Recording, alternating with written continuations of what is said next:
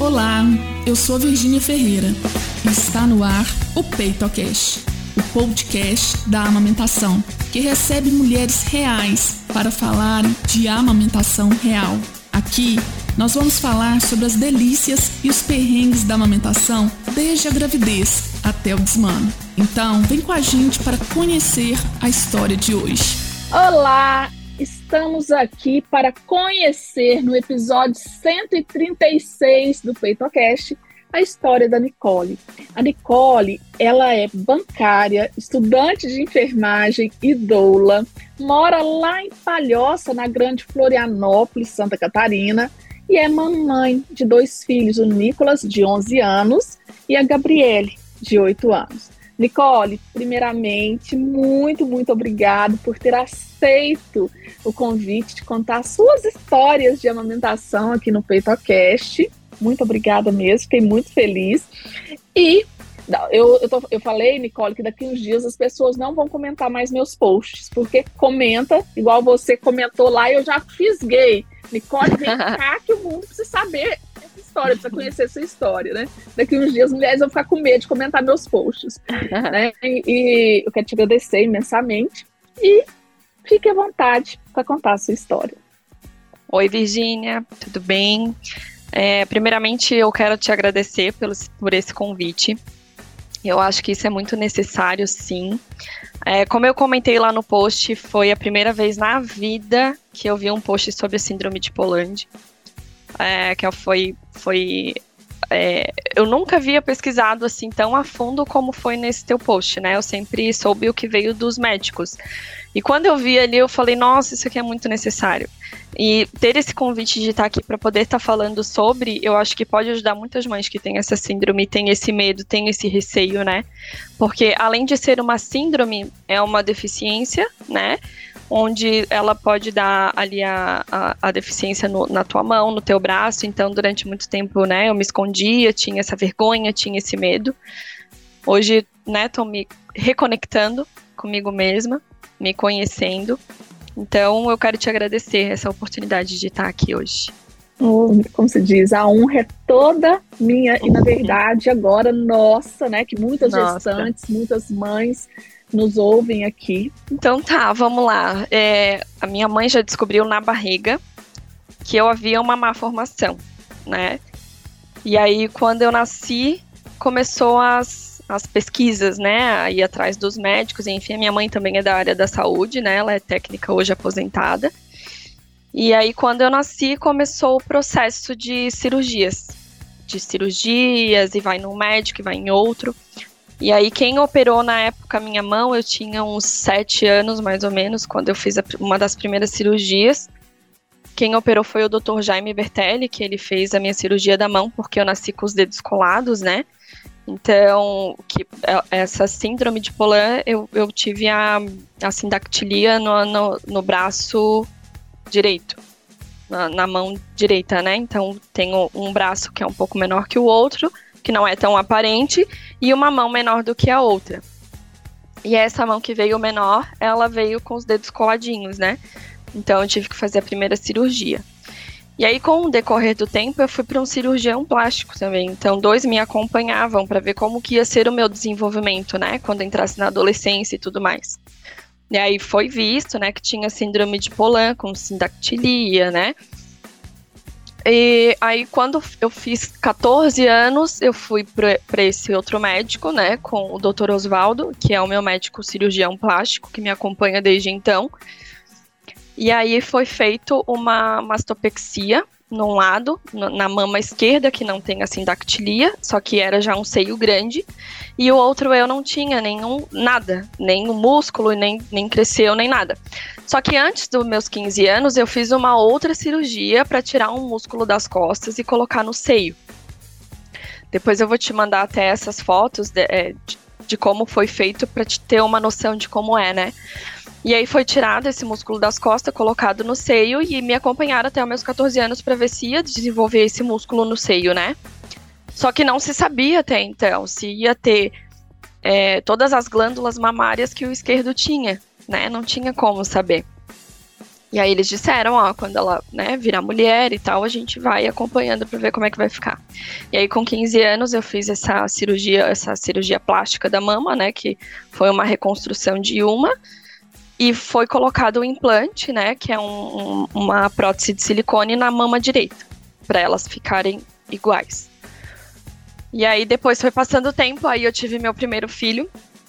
Eu tinha 17 anos quando eu tive meu primeiro bebê, eu era uma menina ainda. Então foram e dois aí... anos depois dessa cirurgia.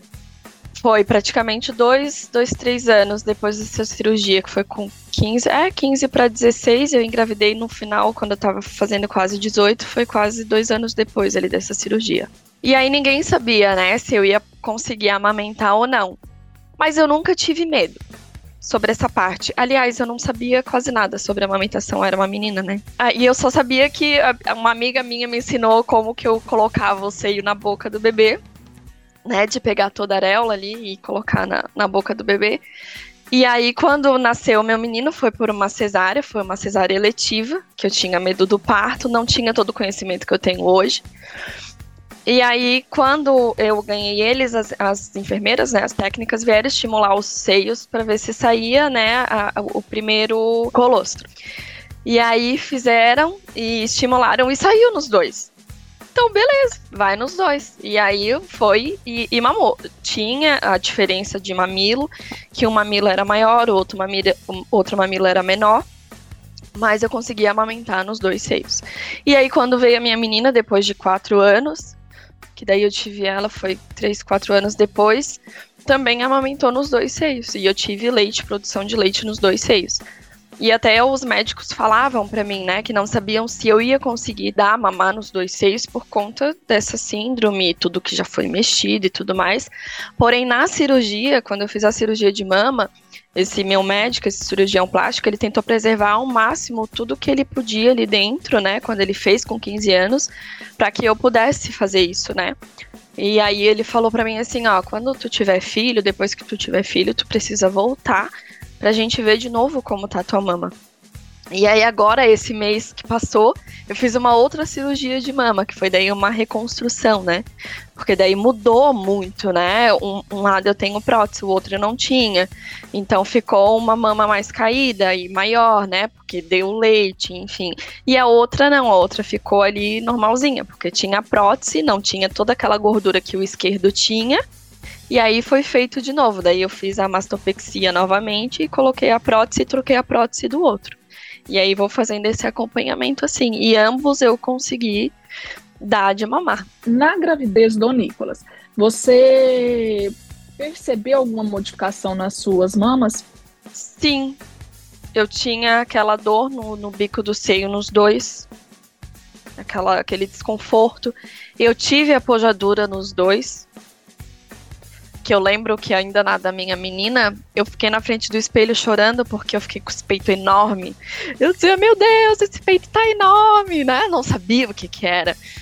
E os dois eu tive essa apojadura, os dois eu tive é, esse a fissura mamilar eu tive também. Tive tudo. Tudo normal. Nicole, e me fala uma coisa. Como que foram né? Você falou desses profissionais que já te acompanhavam, mas como que foi a questão do obstetra que te acompanhou, do pediatra? É, o que que eles, como que eles conduziram essa orientação à amamentação? O que que você sentiu? Preparo? Você pegou profissionais Não. preparados? Não. A, a... não peguei. Não, infelizmente não. É, nenhum deles me ajudaram, nenhum deles falaram sobre, nenhum deles me prepararam. Então eu fui assim. Na verdade, eu não tinha muito conhecimento, só sabia da minha deficiência. E eu só fui pensando que eu vou dar, eu vou dar de mamar. Pronto. Só isso. Mas durante a minha gestação, o acompanhamento obstétrico, né, no pré-natal e tudo mais, Nenhum deles perguntaram do meu seio, nenhum deles perguntaram como é que era, como é que não era, se era para fora, se era para dentro, nada. N nada. Nenhuma pergunta sobre dar de mamar. Então foi, eu fui assim, sozinha, praticamente, né? Com o pouco conhecimento que eu tinha. E uma amiga que me ensinou a, a botar o, o, o seio no bebê, né? Como que tinha que fazer, foi ela que me ensinou. E a segunda já tinha toda a experiência do primeiro, então foi tudo sozinha. Não tive nenhuma, nenhum preparo e acredito que nem eles tinham esse preparo e nem essa conscientização que hoje se tem sobre a amamentação, né? Que eu acho chegou, muito importante. Chegou, extremamente. E chegou a ter algum profissional que é, aí vai um pouco além, tá? Uhum. Que de, se des, rotulou a questão da síndrome de Poland. Você não vai amamentar. Chegou a ter ou pessoas que rotularam dessa forma, como se não fosse possível amamentar, pelo menos naquele peito que era menor, uhum. né? Que era subdesenvolvido? Então, na parte do acompanhamento da gestação, eu não tive. Eu acredito que não teve, porque, como ninguém nunca me perguntou, eu também não falava. Porque era uma coisa que eu tinha. Eu escondia. Eu me escondia sabe? Então, é, não teve ninguém que me falasse. Quem falava para mim era quem sabia, mas não falava numa forma negativa, só dizia assim: quando tu tiver filha que a gente vai saber como é que vai ser. Tu pode ou não. Era isso que o meu médico, o, o da mão, falava e o cirurgião plástico também. Tanto que quando eu voltei agora com ele, pra né, fazer a reconstrução, ele perguntou assim diversas vezes: Tu amamentou? Amamentei. Nos dois, deu sim. Ele, nossa, olha, tu vê que legal e tal. E ele também até se interessou, se interessou mais ainda pelo meu caso, porque ele é um médico que faz reconstrução de mamas em mulheres que têm câncer de mama e tudo mais. Então ele gosta de casos que são difíceis. E ele, até quando eu tive agora no retorno com ele, depois da cirurgia, ele disse que ele vai fazer um estudo assim até mais avançado sobre, sabe? Sobre a síndrome de Polan, sobre como a mulher fica, sobre como que fica e tudo mais. É, e aí, quando ele soube que eu conseguia amamentar, ele ficou extremamente feliz, porque ninguém sabia se ia poder ou não.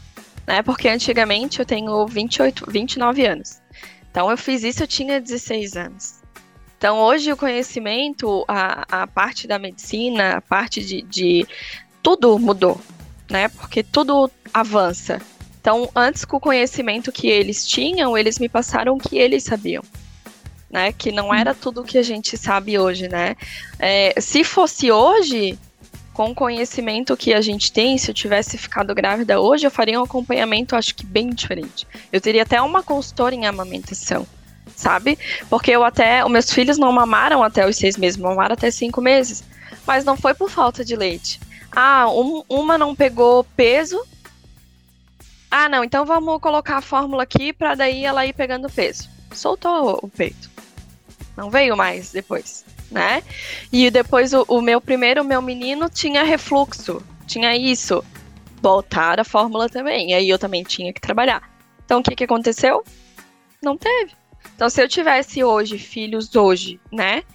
É, e tivesse o conhecimento que eu tenho, eu teria uma consultora de amamentação para que eu pudesse ter esse conhecimento. E pudesse até me sentir mais segura que o meu leite é seguro que os meus filhos, né, ele, ele é o suficiente para os meus filhos, que se não for que eu faça uma relactação, mas que seja com o meu próprio leite, né, que antigamente não tinha, não tinha isso. Então acho que eles não tinham o conhecimento, a atualização que se tem hoje. Sim, sim.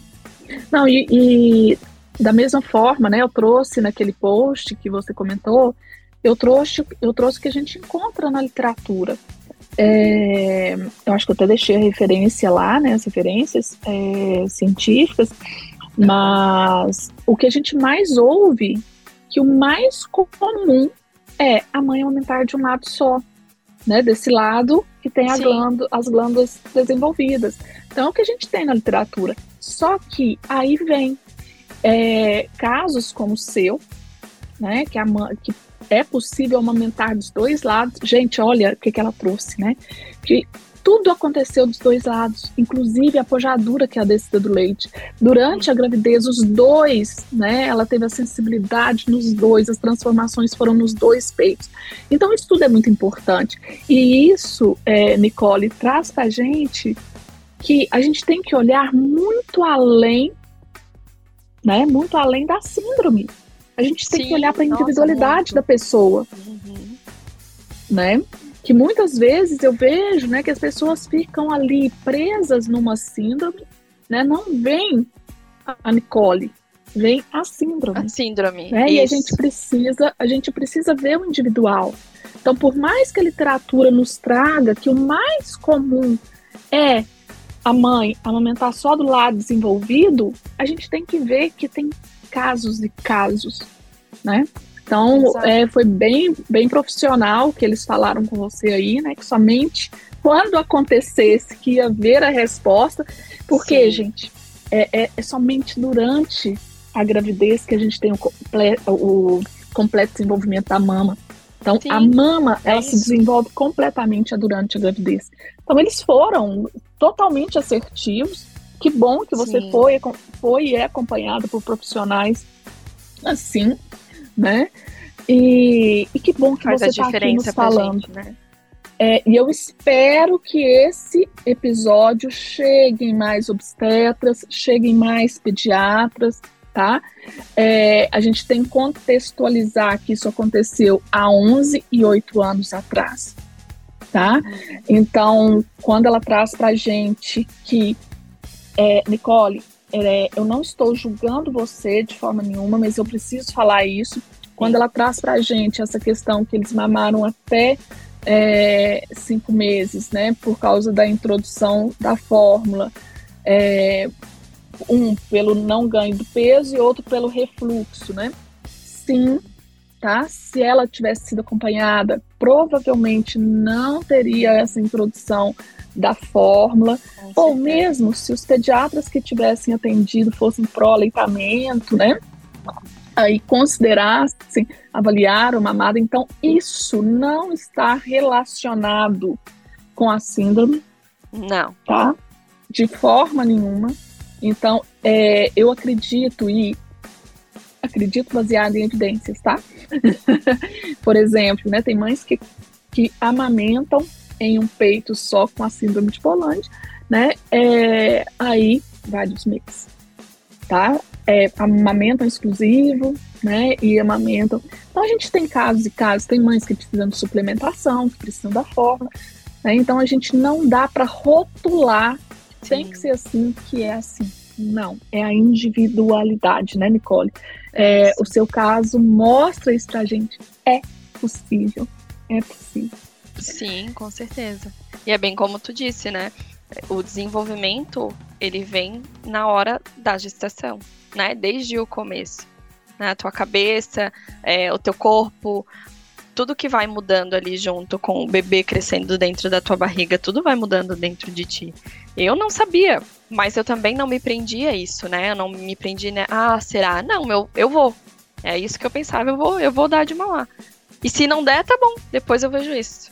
Então eu fui bem assim, sabe? Eu vou fazer, como o meu médico falou, pode ser que sim, pode ser que não, vamos ver na hora, e na hora deu super certo. Então eu tinha tanta produção de leite que eu lembro que quando eu saía do banho, na época da pojadura, o, o, o leite jorrava dos dois peitos. Jorrava assim, ó, pingava assim no corpo todo. Eu tinha que ficar com uma toalha assim no, no seio até terminar de me secar, porque saía.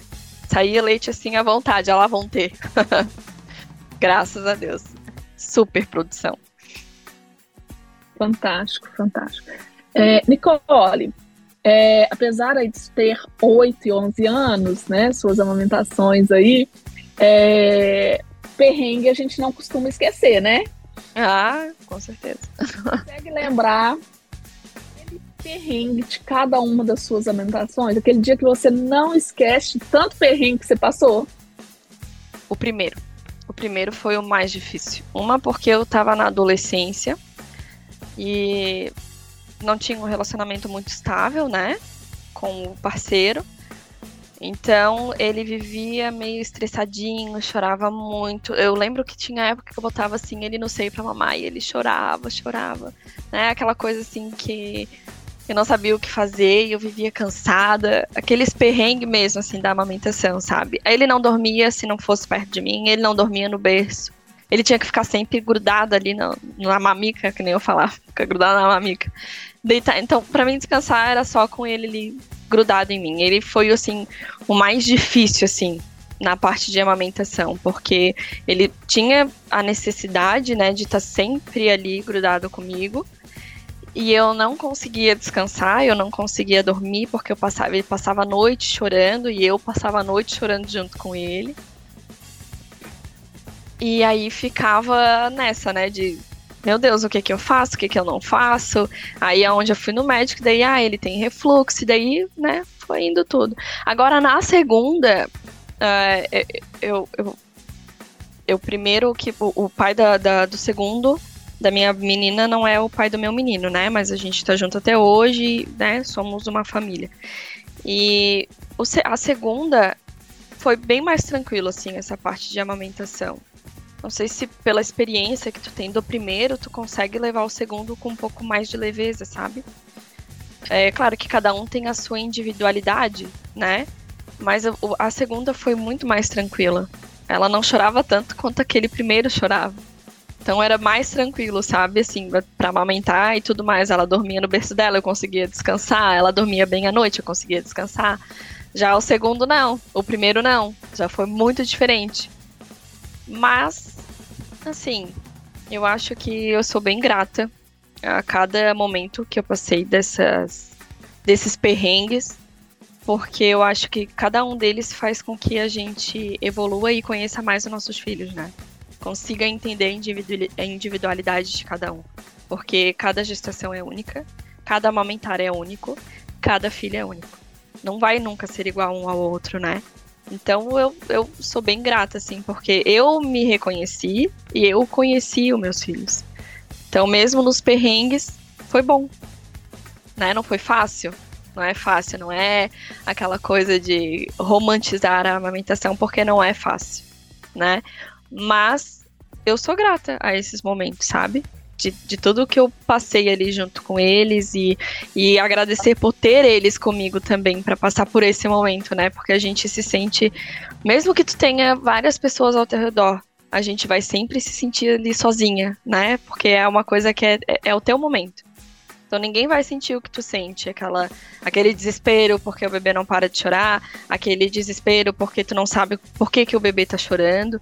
Então, isso tudo faz com que tu te reconecte contigo mesmo e com teu filho e consiga entender a necessidade que ele tem daquele momento, né?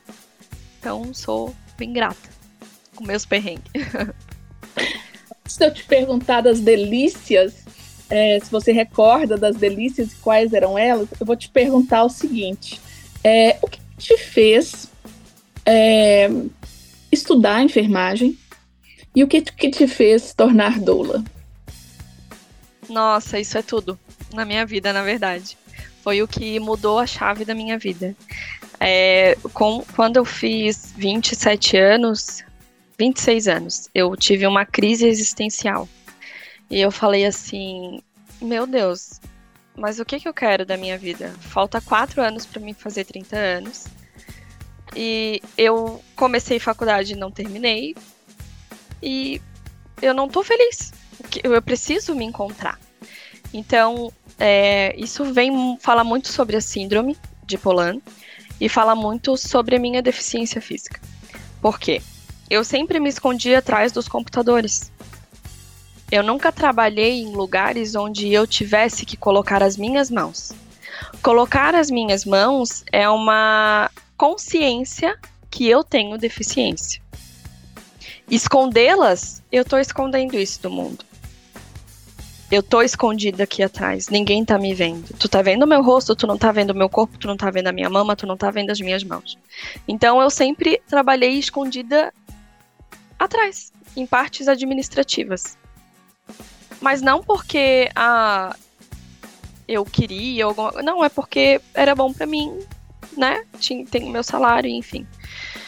E quando eu conheci a enfermagem, é, eu fiz um curso de instrumentação cirúrgica. E aí até me senti ousada, porque a instrumentação tu usa muitas mãos. E eu, eu falei, bom, agora é a hora. Agora é a hora. E quando eu comecei a fazer as minhas aulas prática, eu morri de medo. Meu coração, meu coração e meu corpo assim todo se gelou da cabeça aos pés, a minha cara ficou vermelha, meu coração parecia que ia sair pela boca eu tive que fazer uma manobra de RCP, né, que é de, de massagem cardíaca. E eu falei, caramba, agora eu tenho que botar minhas mãos aqui e todo mundo vai ver. E eu não queria que ninguém visse. Não queria que ninguém olhasse para mim. Mas eu tinha que ir. E eu fui com aquele medo, com aquele com aquela vergonha e aquele medo e eu fui. E aí quando eu comecei a me conectar comigo mesma, né, a, a ter consciência da minha deficiência, tudo na minha vida foi mudando. E aí, da instrumentação veio o técnico de enfermagem, do técnico de enfermagem veio a obstetrícia, da obstetrícia veio o curso de doula. Então foi uma coisa assim que foi vindo na minha vida, sabe? Como se tivesse que acontecer. Então, é, ser doula é tu usar as tuas mãos para ajudar outras mulheres, né? É tu usar o teu corpo para ajudar outras mulheres. Então, ser tudo isso, ser da área da saúde, ser uma técnica de enfermagem, ser uma instrumentadora e ser uma doula, é o que me fez me reconhecer, tomar consciência da minha deficiência e ver que isso aqui é só isso aqui e não é nada, sabe? Que eu posso fazer o que tu faz com as tuas duas mãos, eu faço com as minhas duas mãos também. E eu posso ser tão boa profissional quanto aquelas que eu admiro. E eu me prendi, me escondi atrás dos outros, para que ninguém me visse. E por quê que eu tô fazendo isso comigo? Por que, que eu tô me escondendo? Sabe? Então, a área da saúde fez com que eu me aceitasse. E com que eu pudesse fazer o que eu amo, que é ajudar as pessoas sabe? É ajudar. Eu quero, eu tô sempre estudando, eu tô sempre pesquisando onde eu te conheci, né? Onde eu comecei a pesquisar ali sobre quem é a Virgínia, o que que faz a Virgínia. E eu acho um máximo tu ser é, é, da área de amamentação e ser internacional. E eu falo assim, caramba, eu também quero sabe? Eu também quero poder sair do país e ir lá para fora. O meu sonho é ir para o Canadá, o meu sonho é ir morar no Canadá. Então, eu, que eu vá para fora e eu consiga e eu consigo ajudar várias mulheres, mas eu só pude fazer isso, eu só vou poder fazer isso se eu saísse de dentro desse casulo onde eu fiquei durante 26 anos. Sabe? Até mesmo a parte de relacionamento, eu tinha vergonha de me relacionar com as pessoas, porque mama é íntimo. Não é para qualquer pessoa que tu vai querer mostrar a tua mama. Sabe? E não é qualquer pessoa que aceita. Temos muitas pessoas preconceituosas, infelizmente. Passei por situações de que me deixaram humilhada. Mas tudo bem, ficou para trás. Isso não é um problema meu, é um problema dessa pessoa. Então eu Exatamente. continuo seguindo para frente. e é isso, sabe? Foi isso tudo que me fez. Então, a síndrome de Polan foi um presente de Deus na minha vida, né? Foi, foi o com que foi o que me ajudou muitas coisas na minha vida. Mesmo que eu tenha tido vergonha dela, mas é ela que me fez me reconectar comigo mesmo. Foi ela que me fez estar onde eu tô hoje. E é ela quem tá fazendo com que eu esteja evoluindo. Porque se eu não tivesse ela, se eu não tivesse a minha sindactilia, eu não ia me reconectar comigo, porque eu não tinha nada para me reconhecer. Vamos se dizer assim, né? Por que, que eu vou querer me conectar comigo mesmo? Eu não tenho nada de diferente? Não. Sei lá, sabe, né? Não, não, não, tô aqui também para julgar nada, né? Quem não se conhece, se conhece, enfim, tô falando de mim, assim. Então, eu agradeço por ter isso, sabe? E eu teve um tempo na minha vida que eu falava assim pra minha mãe: mãe, graças a Deus minha mãe teve comigo, minha mãe, meus pais, minha família sempre estiveram comigo desde o começo, né? Então eu lembro que muita parte da minha infância eu tive em hospitais. Eu ficava muito tempo em hospital. Porque essa, essa cirurgia, quando eu tirei o músculo das costas e coloquei no seio, eu tenho uma cicatriz enorme nas costas. Então eu tive que ficar durante muito tempo acamada. Então era uma criança que ficou acamada no hospital. E então eu, eu, tenho muita gratidão assim de ter a minha família do meu lado. E aí eu falava assim para minha mãe e para meu marido: é, será que eu consigo uma prótese de mão? Será que eu consigo botar uma prótese na minha mão para que eu fique com as duas iguais? E a minha mãe falava assim: "Para que que tu quer esconder isso?" Daí meu marido: "Nossa, não. Claro que não. Isso aqui é tu. Por que que tu vai fazer isso contigo?" E eu tinha na minha cabeça porque eu precisava tanto esconder que eu queria comprar uma prótese para colocar na minha mão para que as duas fossem iguais. Sabe? Então, a, a, área da saúde, a área da dolagem, a área da instrumentação, tudo fez com que eu aceitasse e amasse essa minha mão da forma como ela é, o meu corpo da forma como ele é. E é isso. Nossa. E que borboleta que saiu desse casulo. Nossa! e que borboleta. Me, me emocionei aqui. Me emocionei porque você, você já me seguia antes do desse post? Eu Sim, sim, eu comecei nas pesquisas de amamentação, que daí eu ah, comecei a te seguir e ver as tuas publis. Então, é, eu sou fisioterapeuta também. E, nossa, você me fez viajar com essa sua.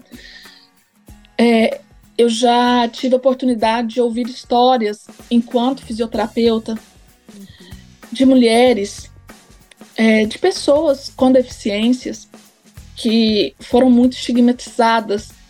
Uhum.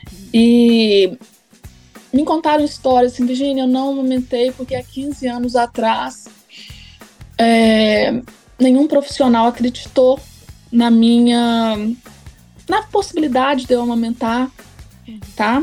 Mulheres com esclerose múltipla, mulheres com traumatismo raquimedular, paralisia cerebral. E eu desenvolvi um curso, né, eu trabalho muito com amamentação inclusiva justamente por causa disso.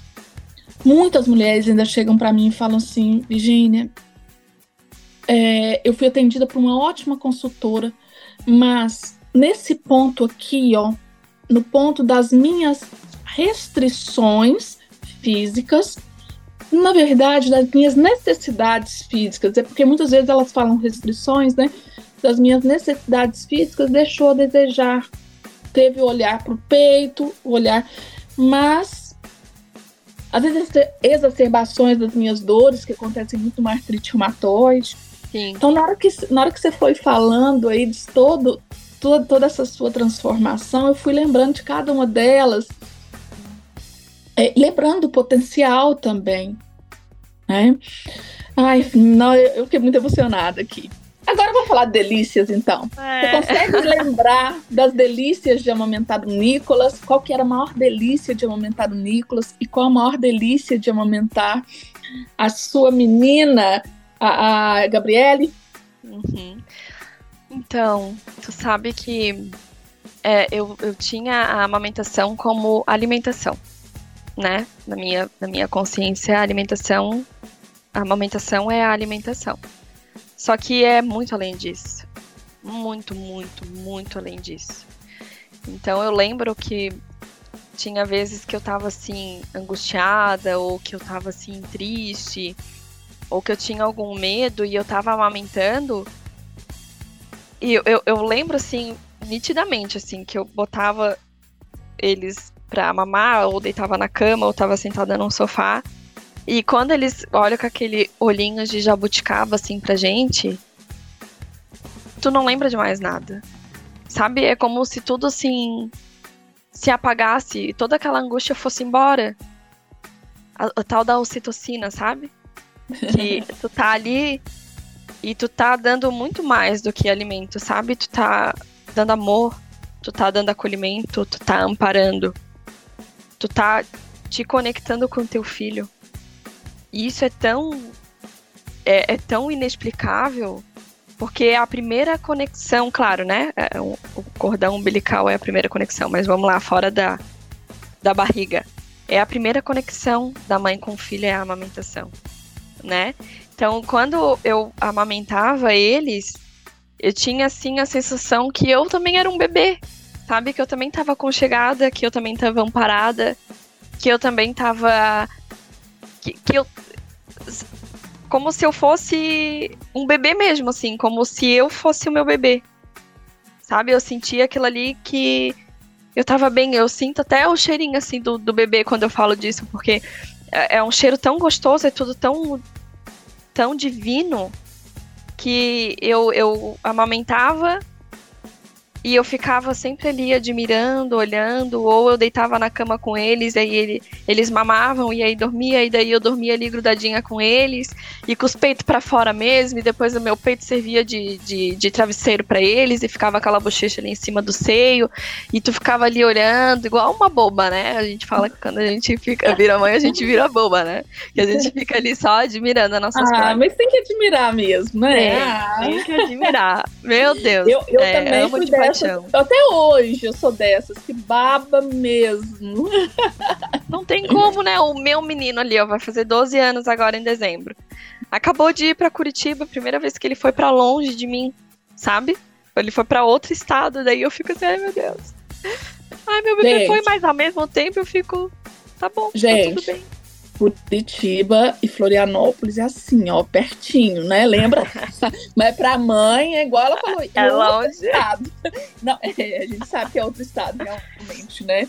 Mas assim, do jeito que você falou, parece que assim, Não, que nada, é quatro Canadá. horinhas de, de ônibus, eu acho, quatro cinco horinhas de ônibus. Mas parece que, né, tá super longe. Sim. É a primeira vez que ele foi e ele fica lá até segunda-feira. Então, assim, a gente fica olhando os nossos filhos, assim, a forma como eles estão desenvolvendo e isso é muito gratificante, né? Quando a gente olha assim, porque não é, não é que eu queira colocar eles numa redoma de vidro, não, porque eu quero que eles sejam felizes e que eles encontrem o caminho deles, né? Que eles sigam atrás do sonho deles. E o sonho deles é ser jogador de futebol. Então, eu, eu fico com o coração apertado, mas eu tô tão feliz por ele ter a coragem de ir atrás do sonho dele. E aí a gente fica, né, naquela. Ai meu Deus, eu queria, mas eu tenho que deixar. Eu queria, mas eu tenho que deixar. Aí a gente fica com o coração apertadinho, mas tá tudo bem. pra gente finalizar. Nossa. Ai, deixa eu dar uma respirada.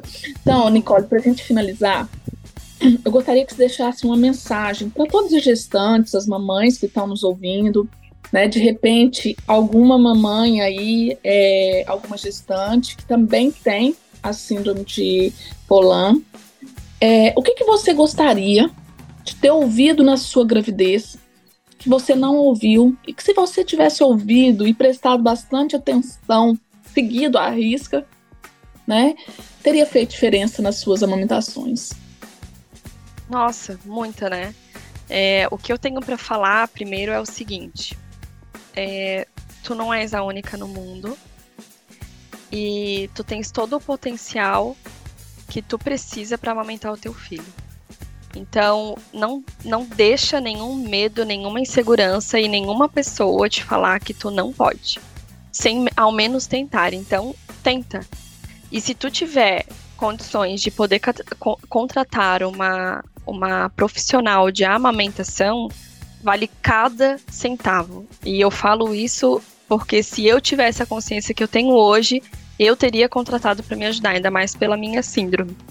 É, ela vai te ajudar desde o início, vai acompanhar os teus mamilos, né, a tua mama, para ver como que tá desenvolvendo. Então vai fazer toda a diferença para ti. E no pós também, né, porque a amamentação ela não é um bicho de sete cabeças, mas ela tem as suas dificuldades, né?